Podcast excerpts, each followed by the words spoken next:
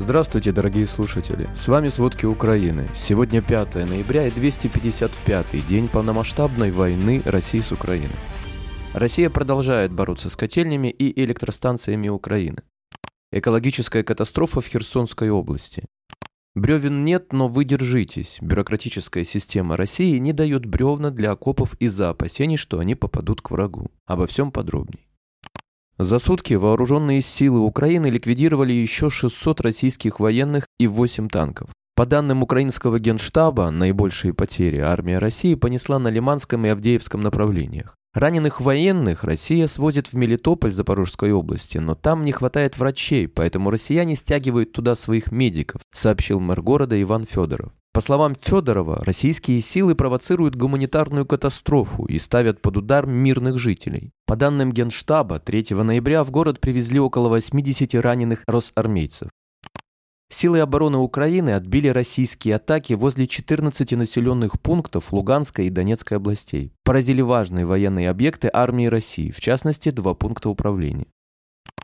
Российские военные в оккупированном Скадовске Херсонской области публично казнили 56-летнюю местную жительницу, медсестру Татьяну Мудренко, за возглас «Скадовск – это Украина». По свидетельствам очевидцев, один из последних конфликтов произошел в начале октября, когда женщина отчитала украинских полицейских за сотрудничество с российскими военными и выкрикнула «Скадовск – это Украина». После этого Татьяну и ее гражданского мужа, 60-летнего Анатолия Орехова, задержали. 15 октября стало известно, что Татьяну повесили. В освобожденном Высокополье на Херсонщине обнаружили тела трех расстрелянных мирных жителей со следами пыток. По предварительным данным, во время оккупации населенного пункта российские военные расстреляли гражданских и закопали вблизи частных домовладений. 3 ноября сообщалось, что в некоторых населенных пунктах Харьковщины, Донеччины и Херсонщины обнаружили тела 868 гражданских, погибших во время российской оккупации. Российские военные в пятницу 4 ноября снова обстреляли несколько населенных пунктов в Донецкой области, в результате чего погибли три человека. Еще восемь мирных жителей получили ранения. Об этом сообщил начальник Донецкой областной военной администрации Павел Кириленко в Телеграм. По его словам, два человека погибли в Бахмуте и еще один в Дружбе. Отмечается, что с начала полномасштабной войны из-за российской агрессии в Донецкой области погибли 1163 человека, еще 2540 получили ранения. Эти цифры указаны без учета жертв в Мариуполе и Волновахе. Россияне провоцируют экологическую катастрофу в Херсонской области, заявил глава Херсонской областной военной администрации Ярослав Янушевич. По его словам, захватчики подрывают плавсредства и суда у пристаней и причалов Днепра и его притоков. Из-за этого в реке уже тонны смазки и горючего. Глава области добавил, что вредные вещества течением несет в дельту Днепра, в сторону заповедной зоны национального природного парка Нижнеднепровский. Эти территории охраняются Рамсарской конвенцией о водоболотных угодьях, которые имеют международное значение главным образом как среда обитания водоплавающих птиц. Поэтому эта экологическая катастрофа может иметь и международные последствия. Янушевич заявил, что по предварительной оценке в воду попало до 10 тонн горюче-смазочных материалов. Украина имеет ясное видение, что победит в российско-украинской войне и уже убедилась, что его разделяют партнеры, в том числе Соединенные Штаты Америки. Об этом заявил глава Офиса президента Украины Андрей Ермак на совместной пресс-конференции с советником по национальной безопасности США Джейком Салливаном. Этот план включал полную деоккупацию всех территорий Украины, то есть включая Донбасс и Крым, выплату репараций России и международные гарантии, которые не позволят России напасть снова. Джейк Салливан со своей стороны рассказал, что США отказываются от переговоров с выдвигающей неприемлемые условия России. Все разговоры должны начинаться с полной деоккупации Украины. Журналисты проекта «Радио Свобода» схемы обнаружили компоненты, которые были ввезены в Иран из других стран, в частности США, ЕС, Тайваня и Китая. Журналисты схем получили разрешение на съемку беспилотника «Махаджар-6», сбитого украинскими военными над Черным морем вблизи Очакова. После осмотра запчастей этого беспилотника журналисты идентифицировали производителей по меньшей мере 15 его компонентов. В целом, по оценкам украинской разведки, иранский боевой беспилотник содержит компоненты от почти трех десятков различных технологических компаний, базирующихся в Северной Америке, ЕС, Японии, Тайване и Китае. Однако, по словам журналистов, большинство из опознанных компонентов произведены компаниями именно из Соединенных Штатов Америки. Десятки мобилизованных в Казани устроили громкий протест против условий содержания на учебно-тренировочном полигоне. По сведениям телеграм-канала СОТА, недовольство призванных для участия в войне России против Украины вызывает также отсутствие еды, воды, отопления, а также ржавые автоматы. Это уже не первый случай, когда мобилизованные российские резервисты критикуют условия содержания и уровень обеспечения их всем необходимым. В конце октября в сети было опубликовано видео одного из военных, проходящих службу в Белгородской области. Мужчина, часть лица которого была закрыта балаклавой, рассказал, что из-за бюрократической канители руководства Белгородской области служащие его бригады в течение трех дней не могут получить бревна, необходимые для возведения окопов. В ответ на это обращение замгубернатора Белгородской области Юлия Щедрина сообщила в соцсети ВКонтакте, что Белгородская область относится к малолесным регионам и является приграничной территорией, а потребность в древесине для этих нужд возрастает с каждым днем. После начала массовой мобилизации в России в конце сентября в СМИ и соцсетях неоднократно появлялись сообщения, что призывники вынуждены покупать себе экипировку за свой счет. Кроме того, в ряде регионов России, в том числе в Чувашии, мобилизованные и их родственники выражали возмущение отсутствием обещанных властями выплат.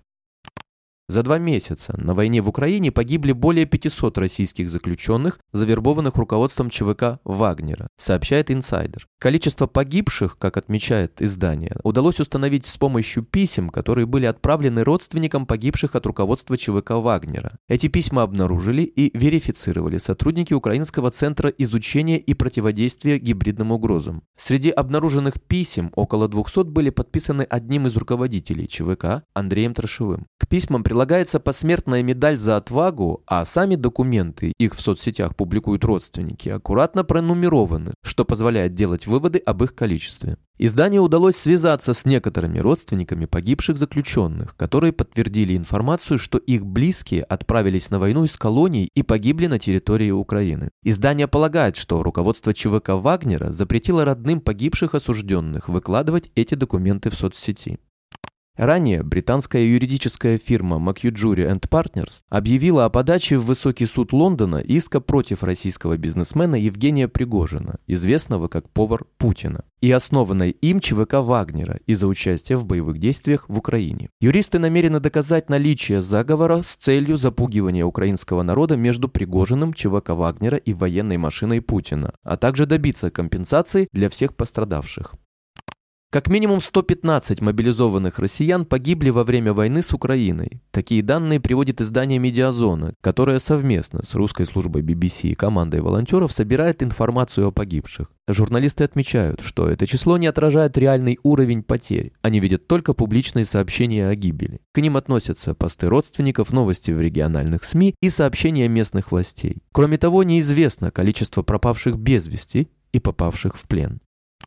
Замороженные Германией активы, попавшие под санкции россиян, необходимо направить на помощь Украине. Такое мнение высказала сопредседательница партии «Зеленых». Учитывая приближение зимы и возрастающий военный ущерб, необходимо более активно предоставлять Украине гуманитарную помощь и предпринимать условия по восстановлению страны, заявила она. Она сказала, что россияне пытаются перенести войну в другие части страны и уничтожить важнейшие объекты инфраструктуры, такие как районные котельни и электростанции. Это может привести к гуманитарной катастрофе, подчеркнула Ланг, аргументируя, почему с ее точки зрения Россия уже сейчас должна нести расходы на оказание помощи Украине.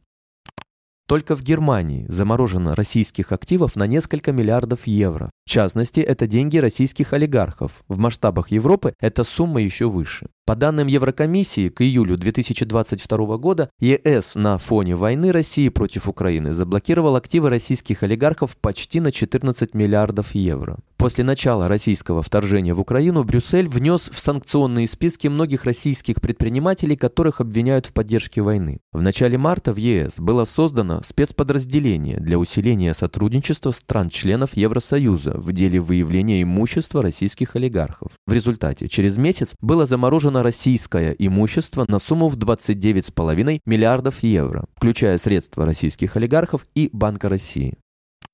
На полигонах Белоруссии, кроме российских самолетов МиГ-31К и контейнеров, где могут храниться ракеты «Кинжал», появились палатки с российскими военными. Такую информацию обнародовало издание «Радио Свобода» со ссылкой на спутниковые снимки Planet Labs. В частности, большое количество военных палаток и техники видно на 230-м общевойсковом полигоне Абус-Лесновском под Барановичами, Брестская область. Снимки сделаны 31 октября, но по данным издания, военные и техника начали прибывать на полигон после 16 октября. На снимке видно два палаточных городка. Размеры большего это примерно как два больших футбольных поля. Рядом с ним еще один палаточный городок поменьше. Отмечается, что всего было доставлено не менее 150 палаток. Возле них около 200 единиц военной техники, в основном грузовики. Соединенные Штаты уведомлены о потребностях Украины во время Херсонской операции и окажут необходимую помощь. Об этом заявил советник по безопасности США Джейк Салливан в общении с журналистами во время своего визита в Украину. Операция по освобождению Херсона стала одной из тем обсуждения в рамках его делегации и также обсуждается вне визита. Советник по безопасности пообещал также дополнительную помощь, адаптированную к потребностям Херсонской операции. Между тем, в пятницу Пентагон обнародовал список вооружения в рамках нового пакета помощи Украине. Нидерланды выделят Украине новый пакет военной помощи стоимостью 100 миллионов евро, из которых 45 миллионов предназначены для поставки танков Т-72. Об этом говорится в заявлении Министерства обороны Нидерландов. Ожидается, что первая партия танков будет поставлена Украине уже в декабре. Этот комплексный пакет является важным сигналом для России. Ранее сообщалось, что США оплатит модернизацию 45 танков Т-72, которые находятся на хранении в Чехии в рамках нового пакета помощи стоимостью стоимостью 400 миллионов долларов. Спасибо, это были все главные новости о войне России с Украиной к середине 5 ноября. Помните, правда существует, а мы стараемся сделать ее доступной. Если вам нравится то, что мы делаем, пожалуйста, поделитесь этим подкастом с друзьями в России. Также, если вы хотели бы помочь нам делать материалы еще более качественными, пожалуйста, оставляйте фидбэк. Это очень важно для нас и для распространения правдивой информации. До встречи.